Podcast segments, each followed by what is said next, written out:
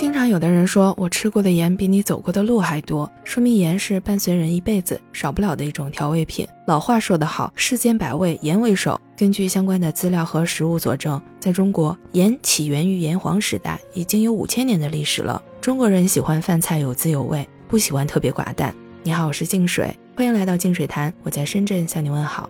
有调查显示，哈，我国居民每日的平均食盐摄入量为十点五克。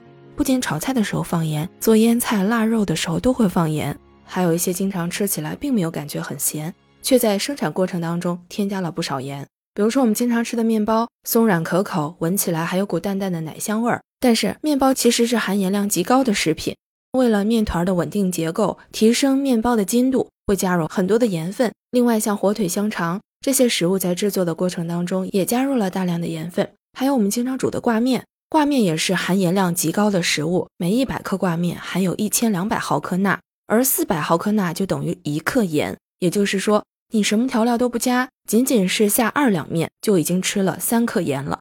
所以说，常吃挂面的朋友要注意了，一定要选择含钠量低的挂面。呃，除了以上这些加工的食物之外，哈，还有一些腌制类的零食，比如说像蜜饯、话梅这样的小零食，每一百克钠的含量达到了九千一百二十毫克。换算成盐的话，就是吃一百克的话梅，就等于吃了二十二点八克的盐，几乎是我们三天盐分的摄入量了，是不是很惊人呢？另外还有很多人都喜欢的辣条，这种风味的零食啊，给人的感觉就是香辣，其实它的含盐量也是极高的。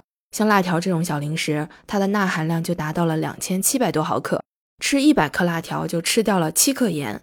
另外还有一些很有营养的坚果，我们生活当中多吃点坚果或者是干果。啊，这种是对健康很有好处的，但是在挑选坚果干果的时候，一定要擦亮眼睛，要选择低钠的。一般的坚果当中啊，钠含量会达到一千两百三十毫克，等于一百克坚果就含有三克盐，这个量呢也是很高的。所以我们在选择坚果的时候，最好能选那种低钠的坚果。长期摄入过多的盐，非常不利于人体的健康，不仅会导致高血压、心脏病、心脑血管疾病、肾病，还有骨质疏松等，对儿童健康的损害更是不可忽视的。高盐饮食会影响儿童体内对锌的吸收，导致孩子缺锌，还会加重肾脏的负担，增加心脏的负担，由此呢就会使肾脏和心脏的功能受损。所以说，从小有这种重盐的饮食习惯的话，长大以后是不容易纠正的。当然，过度限盐不利于健康。盐是日常必需的调味品，也是维持人体正常运转的重要物质。盐的主要成分就是氯化钠。钠元素是我们人体重要的营养元素之一，它对于维持人体的体液平衡、肌肉的收缩以及神经传导都有着至关重要的作用。长期过度的限盐也会导致钠含量过低。当我们的血液当中钠水平过低或者是下降太快的时候，就很容易出现手足麻木、恶心、呕吐、头晕、头痛或者全身疲劳、肌肉无力等等现象。对于盐的摄入量，哈，在最新版的《中国居民膳食指南》当中有所变化。二零一六版中，成年人每天的摄盐量不超过六克，但是在二零二二年最新版当中，成年人每天的摄盐量不应该超过五克。这与世界卫生组织推荐的成年人每天食盐摄入量不应该超过五克是保持一致的。那如何才能做到对摄入的盐心中有数呢？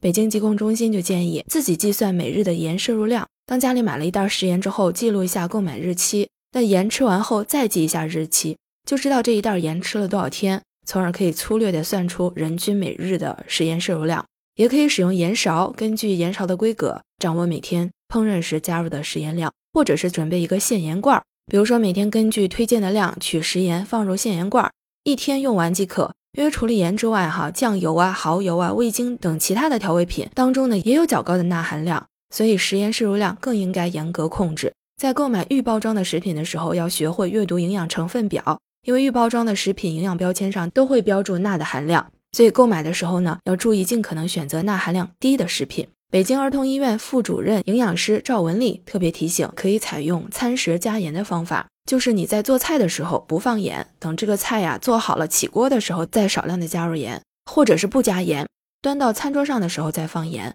这样呢就会使盐附着在菜的表面，只放一点盐，但吃起来呢却很有味道。当下很多年轻人都提倡。践行少油少盐，那这样的做法呢，确实是对人体的健康有很大的好处。一般盐是与高血压密切相关的一种调味剂哈，而且盐不止在食盐当中，有一些调味剂当中呢也会含有钠的成分。如果钠盐的过多摄入，会增加血容量，导致血压的升高。而且对于心功能不全的患者会增加心脏的负荷，所以在饮食当中要尽量的控制盐。有的人口味就是比较重，怎么办呢？可以找一些能够替代的方法，比如说选用一些新鲜的食材。一些口重的人呢，他就可以做菜的时候放少许醋，提高菜的鲜香味儿，帮助自己适当的减少盐的摄入。另外呢，可以合理的运用烹调的方法，比如说在菜快出锅的时候放盐。一般像炖煮的菜呀，汤水啊较多，这样的话就可以要减少盐量呢。烹制菜肴的时候，如果加糖会掩盖盐味，所以呢，不能仅凭品尝来判断食盐是否过量，使用量具啊才会更加的精准。此外呢，要注意减少像酱菜呀、腌制食品呢以摄入量。另外一点就是要注重这种隐形的钠哈，少吃高钠的食物，比如说我们前面提到的面包啊、挂面呐，还有高钠的坚果哈。虽然吃起来没有盐味，但是它的加工过程当中呢，确实增加了盐。在我们生活周边的超市哈，它的盐呢是很多种的。那不同的种类的盐到底有什么区别，以及我们自己本身到底适合哪一种盐呢？你比如说有加碘盐，还有加稀盐，还有低钠盐。加碘盐可以满足人体对碘的需求哈，但是又不会导致碘元素摄入的过多。有一些地区它是生活在低硒地区的，所以有可能会出现硒元素的摄入不足。硒呢是有助于提高身体的免疫力的，也有助于心脏的健康。如果是说有一些人生活在低硒的地区，那有可能就会出现这种硒元素摄入不足的情况，所以就比较适合这种加硒盐。对于一些高血压的人来说，这种低钠盐会更加的健康。因为它当中含有的氯化钠的比例相对正常的盐来说是少的，所以如果是患有高血压的话，一定要减少钠离子的摄入。因为盐的主要成分是氯化钠，它可以增加血管的张力，使血流的速度加快，从而引起血压升高。如果说是一般普通人的话，我们吃这种普通的食盐就够了。但是患有一些疾病的人群，一定要注意根据自己的实际情况去选择不同的盐哈。比如说有的人甲亢，那他就最好吃无碘的盐，或者是低碘的盐。如果高血压的话，就应该吃低钠盐；然后硒缺乏的人就可以食用这种富硒盐。另外，像孕妇和哺乳期的女性，她们食用一些富含碘的食盐，可以保证胎儿对碘的需求。那健康的生活哈，我们要适度用盐，一日三餐呢，不是只有盐味，酸甜苦辣都是味道。当然，不管是什么味道，咱们都得适量，不是吗？那对于这种隐形的盐，你有什么样的看法？欢迎您在评论区留言，跟我一起聊一聊。今天关于盐的话题，咱们就先聊到这儿。欢迎您订阅、关注和点赞我的专辑，谢谢您的收听，我们下期见喽，拜拜。